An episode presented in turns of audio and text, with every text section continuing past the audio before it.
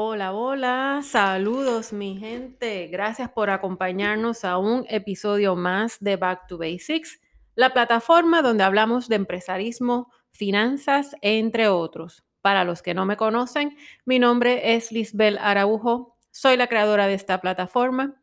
Llevo más de 14 años siendo profesora de contabilidad y finanzas, además de tener la dicha de haber tenido varios negocios y trabajar en diferentes áreas, tanto en el área de finanzas y consultoría. Y en todos estos años he visto cómo la misma historia se repite. La falta de conocimiento en aspectos de contabilidad, el querer empezar un negocio pero no saber cómo y el no saber cómo manejar nuestras eh, finanzas personales.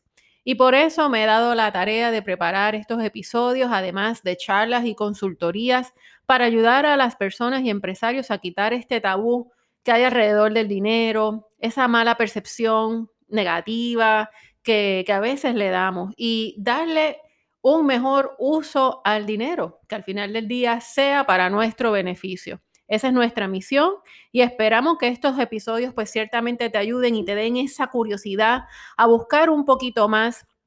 Yo estoy bien clara que este es un tema que para algunos puede ser un poco tedioso o no les guste mucho, pero nos guste o no, tienes que tener la idea y tienes que tener ese conocimiento. Eh, así que si te gusta lo que escuchas y te da esa pequeña curiosidad, pues riega la voz para que otros se beneficien, al igual que tú, de estos consejos. Dicho esto, en el día de hoy vamos a hablar de algo que no nos gusta mucho, eh, los impuestos, los taxes, planillas. Sí, a nadie le gusta, pero tenemos que entenderlo, tenemos que hacerlo y ciertamente es una de las partes más importantes y claves que tenemos que tener claro al momento de emprender y en el momento de manejar nuestras finanzas. También vamos a hablarles un poquito sobre los permisos necesarios para operar un negocio acá en Puerto Rico. Estamos claros que un episodio como los que yo ofrezco acá en Back to Basics de 10, 11 minutos, ciertamente no te va a aclarar todo. Esto es básicamente una idea, una guía de las cosas iniciales que debes de tener en el caso de los permisos. Recuerda también que dependiendo de tu tipo de ingreso va a cambiar tus planillas. Y tienes que estar bien claro que te guste o no, ingreso que devengues o que ganes, debes de reportarlo. Así que vamos a empezar primero por definir las contribuciones, que es meramente la aportación que nosotros hacemos al gobierno por el ingreso que tú devengas, que tú ganas, ya seas como empleado, empresario, inversionista, etc.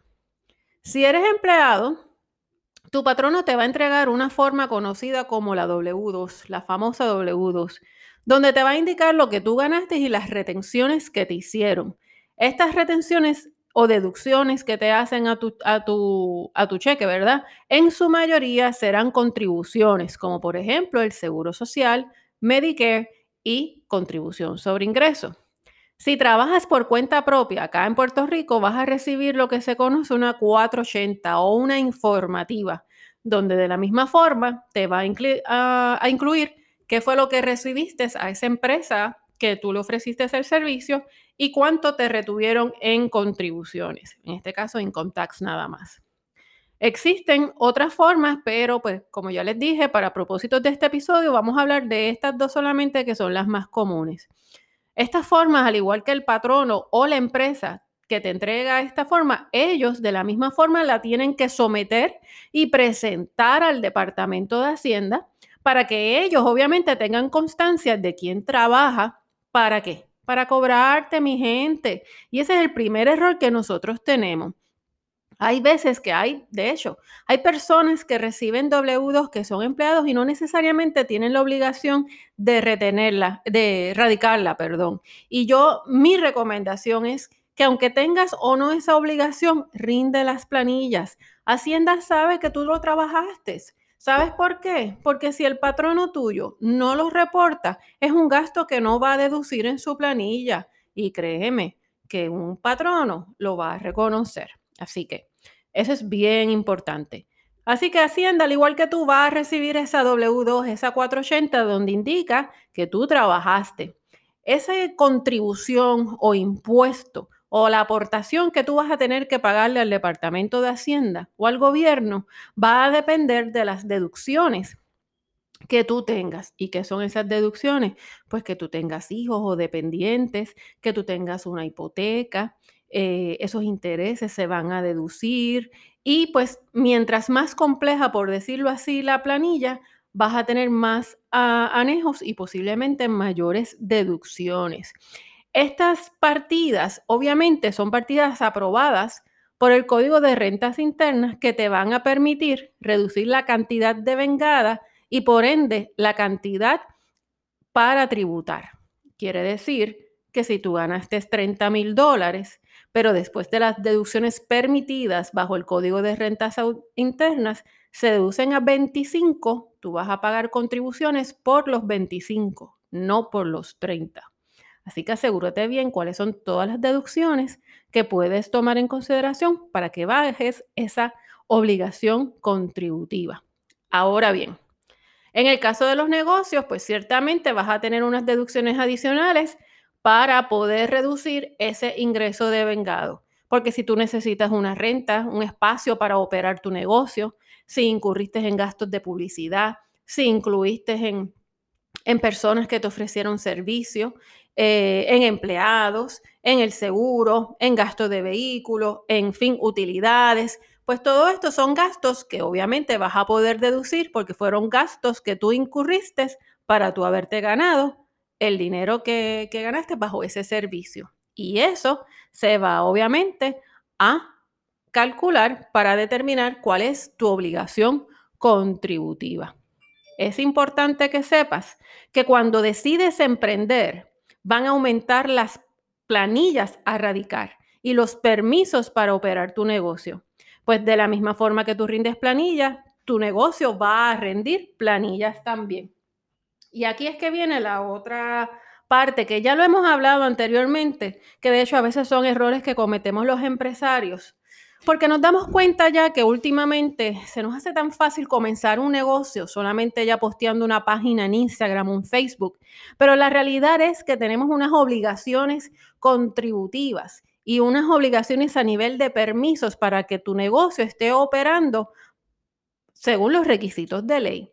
Y a veces una de dos, o no le damos la importancia porque o no queremos o desconocemos, pero eso a la larga puede ser un problema y los problemas, mi gente, de esta índole se pagan caros. Así que recuerda que primero que todo, cuando vas a emprender, tienes que tener claro qué forma vas a operar tu negocio si un DBA, si una corporación, si una LLC. Pues según tú decidas cómo vas a operar tu negocio, van a cambiar las planillas que vas a radicar. Para operar tu negocio y antes de comenzar a estar radicando todo el revolú de planillas, tienes que estar claro que no importa cuál sea el negocio, tú necesitas lo que se conoce acá en Puerto Rico, un permiso de uso. Y actualmente, digo actualmente porque en este país, pues nosotros cambiamos cada cinco minutos el código de rentas internas y el proceso de solicitar estos permisos, sí, es un dolor de cabeza. Y mis respetos para todos los empresarios, porque de verdad que a veces nos complican un poco la cosa. Pero bueno, esos son otros 20 pesos y no voy a hablar de, de esa parte negativa. Pero ahora mismo y actualmente se solicitan en una plataforma que en buen español son Single Business Portal. Es básicamente una plataforma, una página donde te permite lograr conseguir las licencias que tú necesitas según el negocio. Si es una gasolinera, si es una joyería, si es una tienda de ropa, si es un restaurante, una panadería, pues todo eso lo va, en su mayoría lo vas a conseguir en esa plataforma. Los mismos permisos, cabe señalar también, que se van a renovar de forma anual y tienes que pagar, ¿verdad? Lo que, pues según la cantidad de permisos necesitas para poder operar tu negocio. Así que eh, este nuevo portal, pues te cubre gran parte de estos permisos y por dar de ejemplos, licencia de salud, licencia de bombero, Em, eh, licencia de bebida, de, venta de bebidas alcohólicas, eh, también de ventas eh, al por mayor de bebidas, joyería, venta de cigarrillos, transportación, bueno, you name it. Existe un permiso para cualquier tipo de negocio. Así que para todos estos permisos tienes que tener claro que vas a tener que necesitar en la mano, pero no está sujeto a, esto nada más, siempre se les ocurre algo, estas certificaciones. Mientras yo te vaya hablando de estas certificaciones, ahí es que te vas a dar cuenta de las planillas adicionales que debes de tener listas cuando tú tengas un negocio. Y estas son eh, tienes que tener obviamente una certificación de deuda de Hacienda y eso básicamente lo que significa es que tú has rendido tus planillas tanto de tu negocio como en carácter personal que no tengas deudas de ellas. Necesitas también certificación de, de, deuda de Asume. ¿Por qué pasan estas cosas? Porque si tú tienes deudas con cualquiera una de estas agencias, no te emiten los permisos. ¿Y por qué se hace esto? Para obligar al empresario que cumpla con sus obligaciones para que tenga sus permisos. No tiene permisos, entonces cae en penalidades, recargos, etc. Necesitas también un registro de comerciante, el famoso SURI. Y ese registro de comerciante es que tú le notificas al Departamento de Hacienda que tú tienes un negocio y que a la misma vez tú tienes que la obligación de cobrar el IBU, el sales tax. Y lo que tú cobras a un individuo, a un consumidor de ese sales tax, tú se lo tienes que pagar a Hacienda. Y recuerda que lo mismo lo tienes que hacer con el impuesto municipal, que es el mismo sales tax. Está el estatal y está el municipal. Tienes que tener al día tu patente municipal. Y esta es otra planilla y otra contribución eh, a nivel de empresario. Y la patente municipal, municipal, perdón, básicamente es un impuesto adicional que tenemos y va a ser sobre la venta. Y el porcentaje va a variar dependiendo en el municipio donde tú estés operando tu negocio. Y de la misma forma, cuando tú vas a radicar tus em, patentes, eh, ellos, el municipio te va a pedir básicamente la misma información que yo te acabo de, que te estoy dando ahora, que la necesitas para radicar el, Business Portal o los permisos anuales. Por último, también tienes el CRIM. Y esta es una planilla que casi nadie radica, a veces algunos ni saben que se tiene que radicar, y es la planilla de propiedad mueble. Y esto significa que tu patrono, que tu empresario, mejor dicho, tienes que radicar una planilla anual y pagar impuestos sobre tu inventario. ¿Y qué significa eso?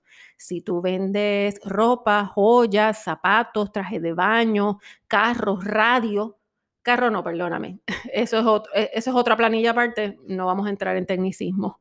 Este, y tú tienes ese inventario, tú vas a pagar un impuesto por ese inventario. De la misma forma, vas a pagar un inventario, un impuesto, perdón, por tu computadora, tu escritorio, las sillas, los archivos, eh, las mejoras que hayas hecho. Se oye fuerte, ¿verdad? Pero así es, mi gente. Existe eso aquí en Puerto Rico y sí, es un dolor de cabeza y es totalmente injusto e irreal porque si yo tengo un escritorio que lleva 10 años conmigo, todavía tienes que pagar una contribución. Pero bueno, así somos aquí. ¿Qué quiere decir con esto? Que te he dicho que aparte de la planilla anual regular de Hacienda, tú tienes que eh, hacer una planilla de patente, hacer una planilla de, de propiedad mueble, tú tienes que hacer una planilla de, asum em, perdóname, de, del fondo, que es ahora la que vamos. Si tienes empleados, tú tienes que radicar una planilla y pagar por el fondo, que este es un seguro para tus empleados. Y la lista continúa. Y obviamente el IBU, que son las planillas mensuales que tienes que reportar a Hacienda y al municipio, como ya indicamos, para poder estar en ley. Recuerda que como siempre te he dicho, que tener un negocio es más que una idea debes de tener claro qué estructura te conviene más para operar tu negocio. Recuerda una cosa, siempre, siempre vas a tener un socio, te guste o no. Y eso se llama el gobierno. Y a ellos les gusta que tu negocio haga dinero. Así que asegúrate de buscar dentro de la ley, dentro del código de rentas internas, qué cosas puedes hacer y qué estructura mejor te convenga según tu ingreso para que pagues menos contribuciones. Tienes que tener claro también que para tener un negocio tienes que cumplir con estas obligaciones para que tu negocio esté operando con todos los requisitos necesarios. Y si tomas tu negocio en serio y quieres que este negocio se convierta en realidad en tu trabajo fijo, completo y vivas de él, haz las cosas bien, créeme. Yo sé que esto molesta, pero la realidad es necesario para hacerlo. Es como nosotros los contables, somos un mal necesario. A todo el mundo le molesta a veces pagarle un contable, pero son los que te van a ayudar a, a, a mover tu negocio a otro nivel. Recuerda, no lo tienes que saber todo, pero sí tienes que tener una idea, una base para saber que estos costos adicionales son necesarios para operar tu negocio y tienes que tenerlos claros para manejarlo bien y presupuestarlo. Y al final del día es tu responsabilidad para que esto no te explote en la cara. Así que nada, sé que esto, como les dije, es mucho. Podemos después discutirlo más adelante escogiendo una planilla en específico para facilitarte un poquito más el entendimiento. Lo importante es que veas que hay muchas cosas que tenemos que tener claras para operar y para asegurarnos que estamos cumpliendo con la ley. Así que esto sería todo por hoy. Recuerden, mi gente, no hay mejor inversión que invertir en ti misma. Aprende, edúcate, esa es la base de todo.